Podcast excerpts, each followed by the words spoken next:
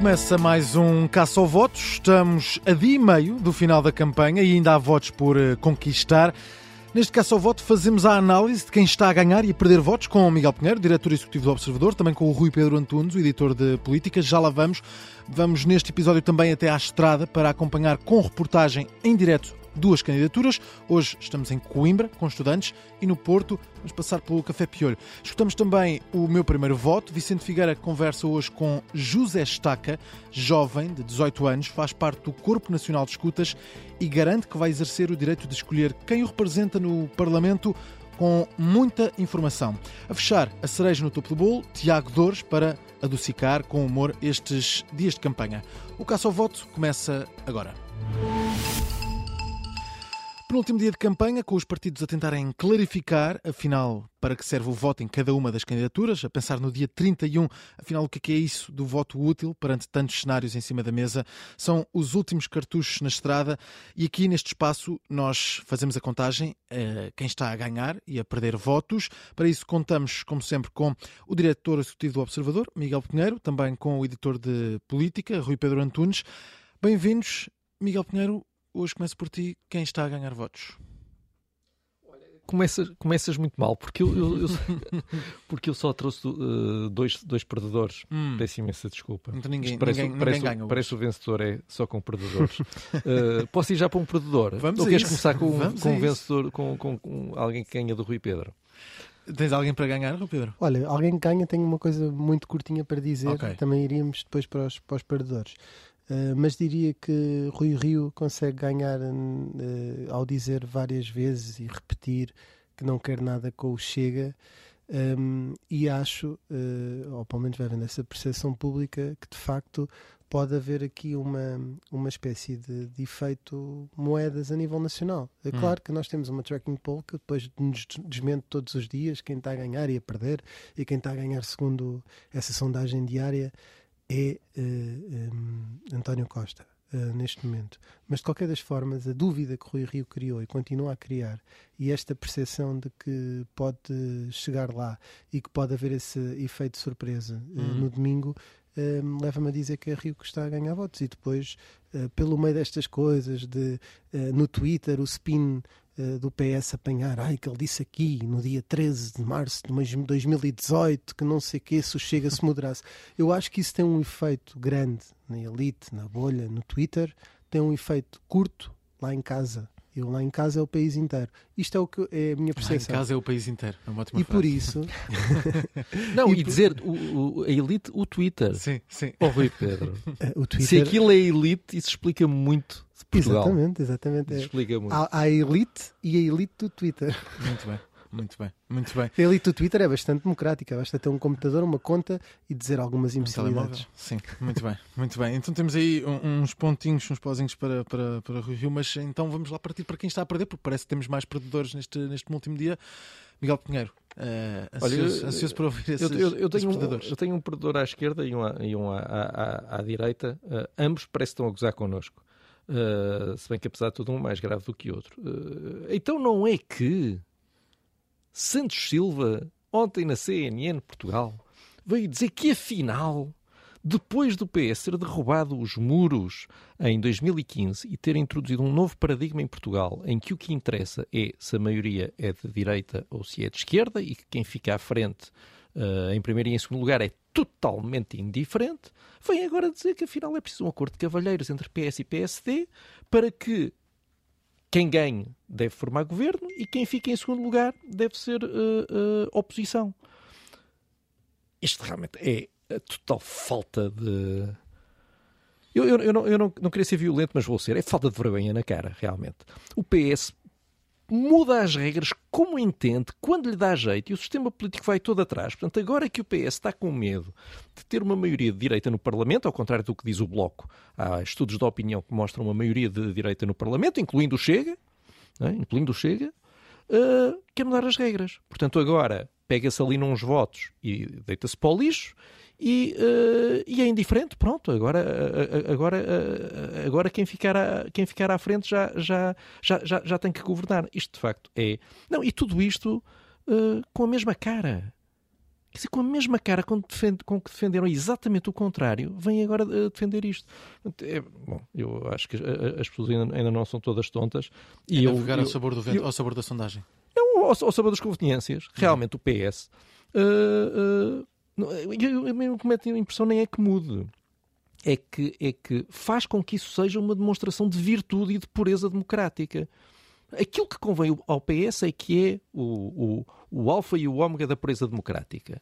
E o PS pode mudar à vontade de opinião e quem discordar do PS é fascista. Em qualquer das situações. Era fascista em 2015, porque havia uma, uma maioria de esquerda no Parlamento e, portanto, contrariar essa maioria era fascismo e era ser austeritário, e agora uh, o inverso. Se há, uma, se há uma outra maioria no Parlamento, quem, quem, quem, quem, quem não a contesta uh, é fascista.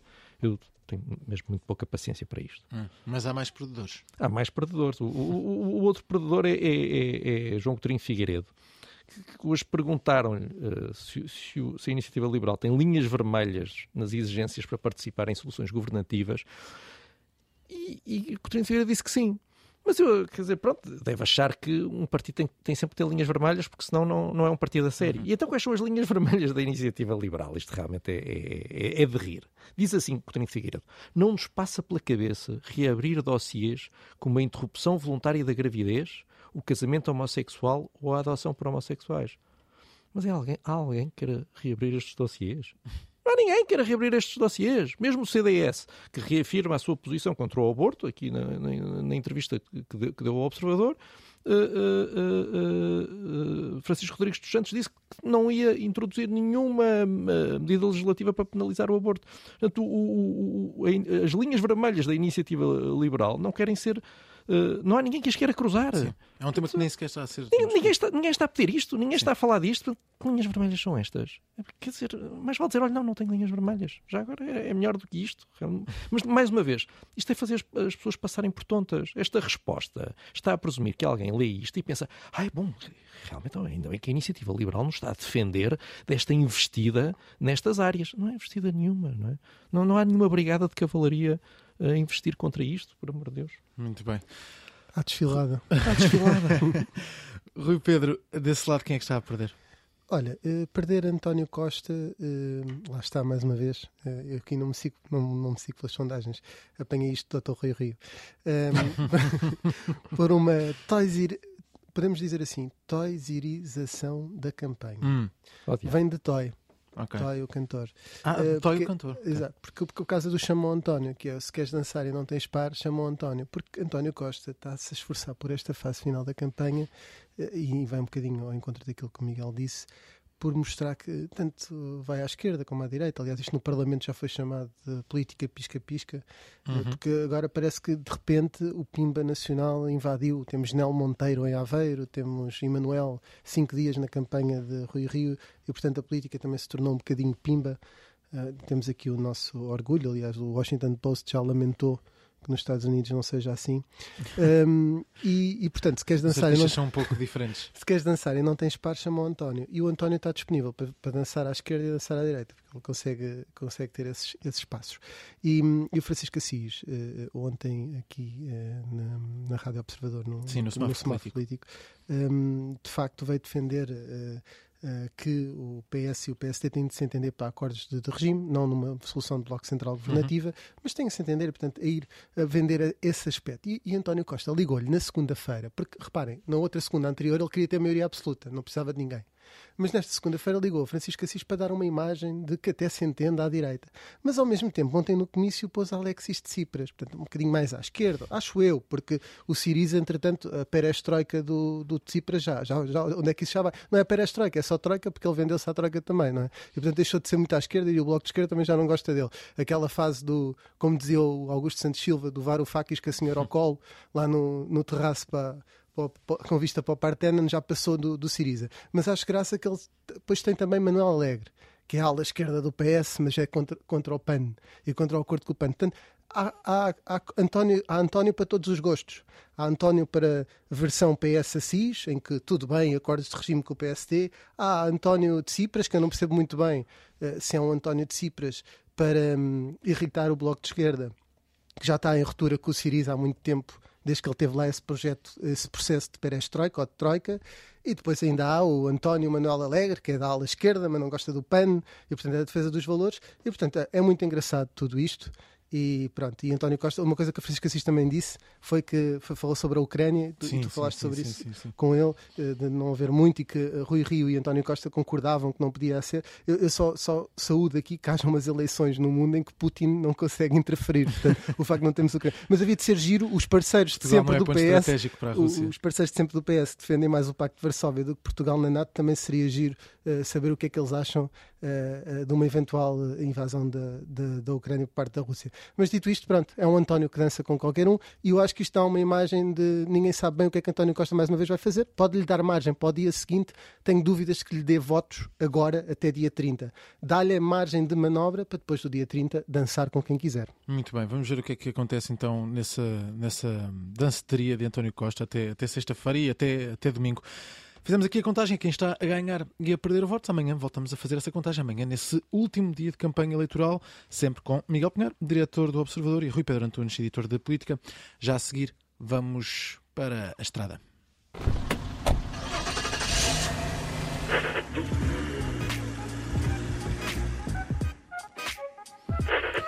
Vamos para bem perto das caravanas. Hoje começamos pela cidade do Porto, onde está esta hora a decorrer a, a Ruada Liberal. A acompanhar está o repórter Gonçalo Correia. Bem-vindo, Gonçalo. A Ruada acaba de começar há alguns minutos. Começou no famoso Café Piolho. E, e como é que está a correr? Muita mobilização para esta Ruada da Iniciativa Liberal? Olá, Miguel. Uh, até ver, uh, pelo menos ao longo destes dias de campanha, é a arruada mais participada, é a ação de rua mais participada. Uh, temos aqui algumas dezenas de pessoas com bandeiras da Iniciativa Liberal. Há assim uma espécie de balões gigantes e de, de cartaz a pedir para se libertar Portugal. está também o candidato presidencial da, apoiado pela Iniciativa Liberal, o Tiago Maia Gonçalves, está com João Coutinho Figueiredo, presidente do partido. Portanto, seguem lado a lado aqui pelas ruas do Porto. Eh, numa arruada que de facto começou, começou há alguns minutos uh, e há de prosseguir ainda durante um bom bocado. Vamos ver se não se, não se cruza com a arruada prevista por, pela campanha do PSD, que está, está apontada para as quatro e meia uh, em Santa Catarina. Vamos ver se, se, se há um encontro Uh, para, para que se começar a discutir uma coligação uh, da pode acontecer. Uma Exatamente, uma coligação da Ruada. Muito é. bem, uh, a Iniciativa Liberal está, está pelo Porto, depois desses primeiros dias por Lisboa, agora segue a campanha pelo, pelo Norte. Hoje, já falámos disto aqui na, na, no caso do voto, a Iniciativa Liberal esteve no aeroporto de Sá Carneiro, Coutinho Figueiredo. Sim quis dizer que até que ponto está disponível para fazer pontes. Uh, foram traçadas linhas vermelhas, foi, foi isso que foi dito por Coutinho Figueiredo, para, para esses acordos à, à direita. Declarações que surgiram eh, à frente do, do aeroporto de Sá Carneiro. Sim, sim, de facto, é, é, isso é curioso porque, por um lado, a questão surgiu primeiro relativamente à TAP. Uhum. Aqui perguntámos-lhe, pergunta até do, por caso do Observador, perguntámos-lhe se, se, já que defende de forma tão veemente a, a privatização da TAP, porque foi a segunda ação Uh, num aeroporto uh, para, para defender a, a, privatização da companhia aérea. Uh, Perguntámos-lhe se isso seria uma exigência ou se era possível algum governo viabilizado pela, pela iniciativa liberal, não privatizar a TAP, portanto, não, não assumir esse compromisso. Uh, João Coutinho Figueiredo estou, uh, quis dizer que não há, não partirá para a mesa de negociações com exigências muito definidas, notou que uh, o tipo de conquistas que um partido que apoia alguém que lidera um governo também consegue, dependerá de se integra o governo ou se simplesmente o viabiliza no Parlamento, portanto uhum. a força, a força de, de impor medidas também varia. Não, não, quis, uh, não quis colocar a TAP como uma exigência absoluta, portanto apontou que uh, é possível que parte para a mesa de negociações com, uh, e ele usou este número, 25, 25, 25 tópicos, 25 pedidos, 25 propostas, e que depois consiga 10 eventualmente numas negociações, mas não quis dizer, quis dizer que, que, não, não está ainda certo o que é que será possível conseguir em termos de acordo. Mas depois, eh, quando, quando foi questionado Uh, se, uh, se, os eleitores não mereciam saber, por exemplo, no caso da TAP, se é uma bandeira tão importante do partido, se os eleitores não mereciam saber se a iniciativa liberal se comprometia Sim. a não viabilizar um governo que não privatizasse a TAP, uh, colocou, bom, há, há, linhas vermelhas, há algumas coisas essenciais de que nós nunca abdicaremos. E essas são, uma, são algumas delas. Isso tem também um pouco a ver com algumas, aquilo que tem sido a campanha do CDS, porque o CDS, embora não uh, proponha essa reversão de algumas conquistas anteriores, tem marcado muitas as diferenças para a iniciativa liberal nesse aspecto dos, dos costumes. Hum. e o João Coutinho Figueiredo já o tinha dito um dia numa, numa arruada ali pelas docas de Alcântara, um passeio, uma caminhada a pé, que isso pode de facto ser um problema depois de dia 30. Vamos ver. Tem sido uma tentativa também de. A campanha tem sido muito centrada em economia e tentar voltar a mostrar que a, a iniciativa liberal não é liberal só na economia, Sim. portanto é um partido liberal na, na, na, completa acessão da palavra. Gonçalo, já vamos escutando aí em fundo esse barulho da, da arruada. Sei que tens que partir para a reportagem. Queria apenas saber o que é que marca no teu conta quilómetros. Olha, uh, neste momento estamos a, estou mais ou menos com a volta de 1300 quilómetros. Não é uma contabilidade muito fácil, porque tem havido muitas ações de campanha, sobretudo na primeira semana em Lisboa, uhum aí em Setúbal, em diferentes sítios, portanto, ida, vinda e por aí fora, mas de facto uh, grande parte da campanha foi centrada nesses distritos, Lisboa e Setúbal, onde a Iniciativa Liberal uh, espera poder eleger deputados, mais obviamente em Lisboa. Uh, e depois partimos aqui para o, para o norte, estivemos, estivemos em Braga e em Guimarães no dia de ontem, sendo que a ida a Guimarães foi de comboio, portanto não, não contará na, na totalidade, mas hoje estamos aqui no Porto e a campanha vai continuar aqui no Porto até encerrar amanhã uh, com, com aquilo que se, que se, espera ser um dia forte para tentar captar o eleitorado. Tem sido Sim. a grande mensagem de Coutinho Figueiredo nestes últimos dias, que é o eleitorado que pode estar indeciso entre votar em Rui Rio só para derrotar António Costa, embora simpatize com, com as ideias da Iniciativa Liberal. Tem sido esse combate ao voto útil tem se intensificado e acho que se vai continuar a sentir aqui na rua hoje e amanhã e uh, tem poucas horas, uh, cerca de 30 horas para, para fazer esse esclarecimento ainda, a caravana da Iniciativa Liberal. Obrigado, Gonçalo. Vamos agora descer um pouco mais, vamos até uh, Coimbra. Na cidade dos estudantes está hoje a caravana do PAN. Durante esta tarde, o partido Inês Sousa Real quer falar de ensino. A esta hora, a líder do PAN tem um encontro marcado com a Associação Académica de Coimbra para a recepção do Manifesto dos Estudantes. A acompanhar a caravana está a Inês Ameixa. Boa tarde, Inês. Já vamos a essa ação dedicada ao ensino que começa dentro de minutos. Antes disso, o que se passou esta manhã, a líder do PAN esteve em Aveiro e voltou a criticar o Bloco Central, desta vez num tom mais, mais forte. Boa tarde. Exatamente, em Aveiro, uh, Inês Sousa Real tem, tem usado uma estratégia que, que acabou por adotar agora nesta, nesta última semana, é pelo menos essa uh, a comparação que acabamos por fazer. Na primeira semana, uh, um discurso mais, mais leve, não tão incisivo, e agora, de facto, a líder do PAN está aqui a tentar ser mais incisiva, criticar sobretudo PS e PSD, e insiste precisamente nessas, nessas críticas ao Bloco Central. Estamos a três dias das eleições, um, e Inês Sousa Real, endurece de facto o discurso, volta a afirmar que o voto útil é, é no PAN, só poderá ser um voto no PAN, e voltou também a alertar para essa chamada bipartidarização, uma palavra que tem usado muito para criticar socialistas e social-democratas, um, para explicar que um voto nesses dois partidos uh, vai manter o país, nas palavras de, de Inês Sousa Real, entre a austeridade e as cativações, e foi mesmo isso que quis sublinhar nas declarações esta manhã um, em Aveiro. Aveiro. Ora, um, em Aveiro, onde um, a líder do PAN visitou o mercado uh, municipal, que devido à hora, por volta ali do meio-dia, não, não tinha muita gente, mas uh, gostava aqui de referir, porque também disse na altura, nas uh, três anteriores visitas a mercados, que a líder do PAN não visitou hum, as bancas da carne, do peixe, mas desta vez fê-lo. A quarta foi de vez e, de facto, Inês Sousa Real acabou por entrar no mercado de Aveiro e tirar também um, um minutinho para falar com a neste caso com o comerciante do talho, um, com quem fez então essa, essa conversa. Como dizias, Miguel, já estamos em Coimbra, fizemos já essa viagem de Aveiro até Coimbra, onde Inês Sousa Real vai um, encontrar-se com a Associação Académica aqui da, da cidade. Uma visita que começa, estará prestes a começar, está marcada para as três e meia, para receber um manifesto dos estudantes. Depois seguimos até Setúbal, mais uma longa viagem, um, e importa aqui referir esta ação que, que, que será um, o segundo comício do PAN, vai ser no Seixal e, e será uh, em Setúbal, um dos círculos onde, onde o partido quer voltar a eleger. Eu lembro que o PAN uh, perdeu a deputada que tinha eleito em Setúbal, a deputada não, agora não inscrita Cristina Rodrigues, e portanto é uma ação importante também porque um, gostava de destacar que foi só marcada ontem, ou pelo menos transmitida apenas ontem aos jornalistas. Não constava da agenda da caravana e uh, foi ontem à tarde marcada e transmitida à comunicação social que ia acontecer de, facto, acontecer de facto esse comício hum. em Setúbal. Um, diria que pode ser até aqui uma tentativa de voltar a Setúbal e voltar a apelar ao voto e, e Inês Sousa Real puxar um bocadinho mais do discurso para garantir que o PAN possa uh, eventualmente conseguir voltar a ter esse, esse tão desejado deputado um, por Setúbal. Sim, portanto ainda muitos quilómetros para fazer hoje, muita viagem para fazer. Como é que está esse conta quilómetros, Inês?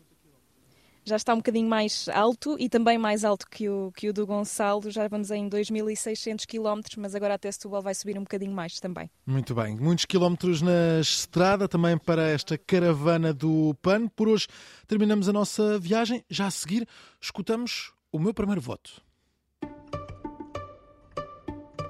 José Estaca tem 18 anos e no próximo domingo vai votar pela primeira vez. É de Lisboa e pertence ao Corpo Nacional de Escutas, Está agora na faculdade, mas até terminar o ensino secundário fez parte dos grupos de vida cristã. Este é o meu primeiro voto e a conversa com o Vicente Figueira decorre no Colégio São João de Brito. José Estaca vota pela primeira vez, assume que os valores católicos têm influência na escolha e garante que vai votar informado. Claramente vou votar. Palavra de escuteiro?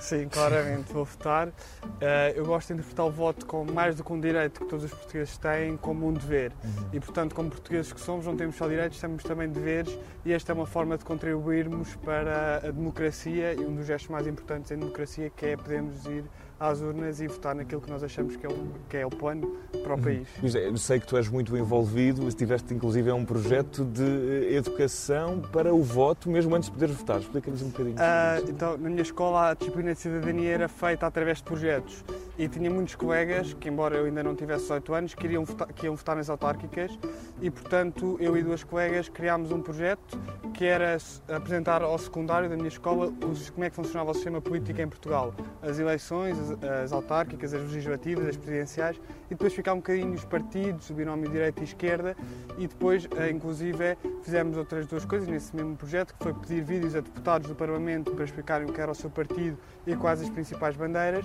e fizemos, simulámos um mini parlamento em que os nossos colegas, com base naquilo que tinham aprendido, puderam ir buscar um bocadinho sobre dois ou três assuntos e defender os pontos de vista dos partidos que estavam a representar nesse mini parlamento a fingir. E nesse mini parlamento a fingir, eh, vejo que te envolveste bastante, já sei que vais votar, agora que fazes 18 anos pela primeira vez, vês-te com outro nível de envolvimento político para além do voto? Achas que, enquanto jovem, é preciso que os jovens também vão entrando um bocadinho na política para renovar a, as gerações? Eu acho que, que sim, vejo-me um dia se calhar envolver-me nesse mundo da política, mas eu gosto muito de uma frase que é Uh, as pessoas devem ir para a política porque a política precisa delas ou porque podem trazer alguma coisa de bom e não por precisarem da política. Portanto, tenciono ter eh, a profissão que quer, gostava um dia de ser médico, mas quem sabe também entrar na política, acho que é um mundo muito bonito e acho que é uma forma de prestarmos um serviço à sociedade, que acho que é muito importante. Então deves estar a preparar, suponho muito bem, o, teu, o teu voto, deves estar uh, a ler programas, ver debates, qual é que tem sido a base da preparação? Uh, tenho visto debates, tenho vi quase todos os debates, tenho visto alguns programas, sim, propostas,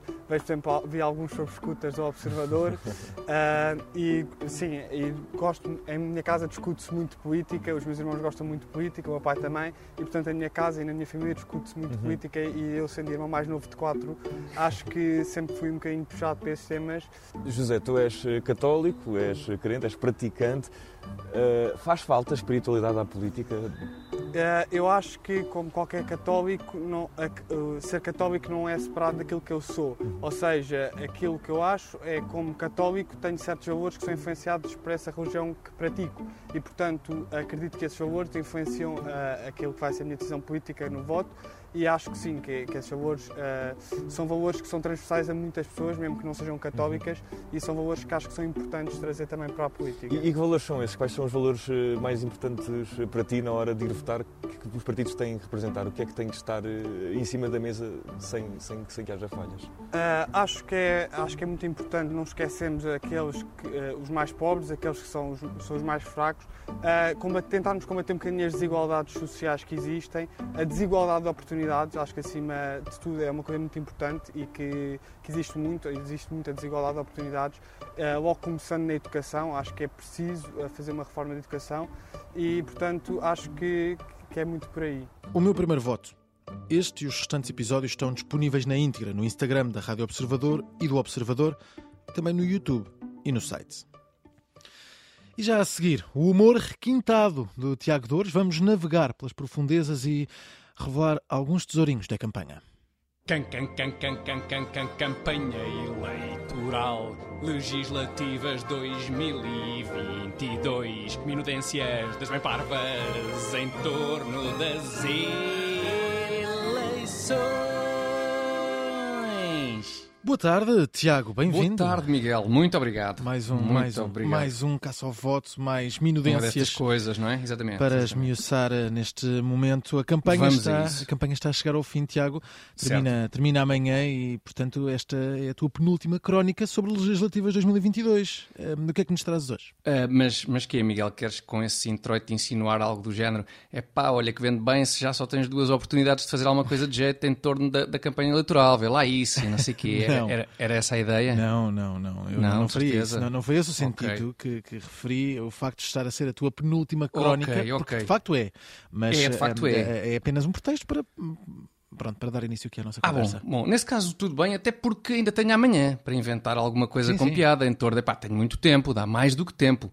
Aliás, tu, tu sabes qual é o, o meu hino, Miguel. Sei, Conhe- claro Sim, que sei. exatamente. O teu hino é este aqui. And I know why,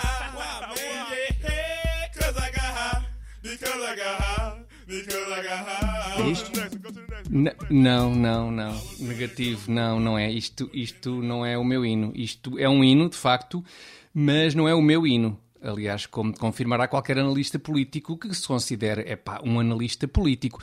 Isto é o hino, isso sim, do acampamento de verão do Bloco de Esquerda. Não, é, não é o meu hino, nada disso. O meu hino é aquele outro tema em que às tantas o poema diz é para amanhã, bem podias fazer hoje. sim, mas é tão gostoso procrastinar. Conheces este ou não? Talvez seja, eh, mais ou menos, mais ou menos. Eh, mas, mas a É. dinâmica do caça ao voto não se, não se coaduna com, com procrastinações, como sabes. Eh, Certo. e por isso, Ok. eu gostava de saber o, o- que é que destacas, afinal, destes últimos dias de campanha. Bom, dizes bem quando referes últimos dias, Miguel, porque o assunto de que vou falar hoje é de anteontem. Refiro-me ao discurso do Ministro das Infraestruturas, Pedro Nuno Santos, em Aveiro, no âmbito da campanha do PS. Sim, mas também não há problema, porque nós estamos nos últimos dias para aí desde segunda-feira. Mas eh, Pois é, sim, isto é curtinho, não é? Sim, Exatamente. Quanto, a é esse verdade. discurso, foi, foi de facto um discurso marcante e- Foi, é? e, e que te obrigou certamente a este par de dias de reflexão, acredito eu.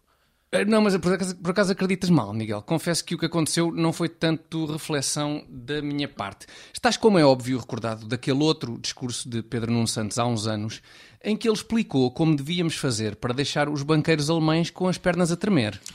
Vou utilizar um termo caro. Não há como olvidar esse momento, Tiago. Pois bem, pois não, pois não. E eu confesso que depois de escutar Pedro Nuno Santos em Aveiro, não foram só as pernas que me ficaram a tremer. Todo eu fiquei a tremer, Miguel. Eu parecia, sabes o quê? Depois do, do discurso de Pedro Nuno Santos em Aveiro. Epá, eu parecia um, um idoso com Parkinson depois de dar um mergulho na Nazaré em novembro, num dia de nortada. Epá, eu fiquei a tremer de tal maneira, Miguel, que o IPMA registrou um sismo de magnitude 4.4 com epicentro nos meus joelhos. Isso é coisa para ser. Foi, para ser foi, grave. o- epá, isto foi o quanto eu, eu tremi. Mas, mas afinal, o que, é que, o que é que disse assim de tão grave para esse sismo de 4.4 com epicentro Pois nos teus joelhos? O que, que, que disse Pedro Sim. Nuno Santos? Oh, oh, oh, Miguel, foram coisas deste calibre. Só conseguiremos desenvolver o nosso país mobilizando o povo, que constitui a comunidade nacional a que chamamos Portugal, em torno de desígnios concretos e coletivos e com lideranças mobilizadoras. Não, e aqui faço uma pausa só porque os nossos ouvintes não podem ver, mas neste momento do discurso, Pedro Nuno Santos apontou para António Costa de forma muito pouco esclarecedora, na minha opinião. Eu fiquei com a dúvida se ele queria dizer lideranças mobilizadoras como a do nosso camarada António Costa. Ou se, por outro lado, queria antes dizer estás a ouvir, ó Palerma? Quando és por ela estou eu com o rabinho nessa cadeira, meu fascista. Bom, mas prossigamos. Isto era só um pequeno à parte. Vamos prosseguir. É assim que se desenvolve um país. Escolhe-se uma missão coletiva, junta-se o setor público, o privado e a academia e dá-se execução a esse desígnio coletivo, o que os une a todos. A cola da nossa comunidade, a nossa casa comum é o Estado Social. A maior construção coletiva de que fomos capazes. Uma construção que devemos proteger, aprofundar e, quando a colocam em causa, defender dos que a querem destruir em nome da liberdade. E foi muito isto, Miguel. Foi muito isto. Tudo em torno dos desígnios concretos e coletivos, do escolher uma missão coletiva, do dar-se execução a esse desígnio coletivo, do o que nos une a todos é o Estado Social e do denunciar aqueles que querem destruir essa construção coletiva em nome da liberdade. Isto fez-te tremer? Um bocadinho, confesso que sim, porque se é verdade que a legenda do vídeo do discurso garantia estarmos em Aveiro no ano 2022, eu era capaz de jurar que estávamos na, Uni- na União Soviética em 1922. O que arrepia um bocadinho. Arrepia, mas também porque aquela zona do Globo em janeiro acaba por ser um bocado fresca, Tiago. Bem visto, bem visto, Miguel, também por isso. Ainda assim, o que arrepia mais ao relembrar a União Soviética é o facto da história destas ideias não ter corrido lá muito bem. E Pedro Nuno Santos sabe perfeitamente disso. Quem nos dera que o problema de Pedro Nuno Santos e dos seus acólitos fosse não saberem nada de história. Isso resolvia-se repetindo o, o nono ano. Não, o problema de Pedro Nuno Santos e de tantos como ele é ter a convicção inabalável de que ideias experimentadas em dezenas de sítios, com o único resultado de dezenas de milhões de mortos, só não foram um sucesso porque não foi ele próprio, mente brilhante e visionária, a implementar essas ideias. Estas péssimas ideias são apenas isso mesmo, péssimas ideias, até encontrarem almas gêmeas nestas personalidades narcisistas e megalómanas. Aí é que começa a diversão. E é por isso que, em relação às ideias de Pedro Nuno Santos para o nosso país, faço minhas as palavras do próprio Pedro Nuno Santos. Não tem mérito. Muito bem, ficam, ficam as palavras e, e fica também a faltar dizer que este espaço é da exclusiva responsabilidade da organização interveniente Tiago Dores. Can, can, can, can, can, can, can, campanha eleitoral legislativas 2022. Minudências das bem parvas em torno das eleições. Termina assim mais um Caça ao Voto. Estamos de regresso amanhã para o último dia da campanha eleitoral, depois do Jornal das Três da Tarde, aqui na Rádio Observador, sempre em podcast. A sonorização é do Diogo Casinha e do Bernardo Almeida. Eu sou o Miguel Cordeiro. Até amanhã. Obrigada por ter ouvido este podcast. Se gostou, pode subscrevê-lo, pode partilhá-lo e também pode ouvir a Rádio Observador online em 98.7 em Lisboa e em 98.4 no Porto.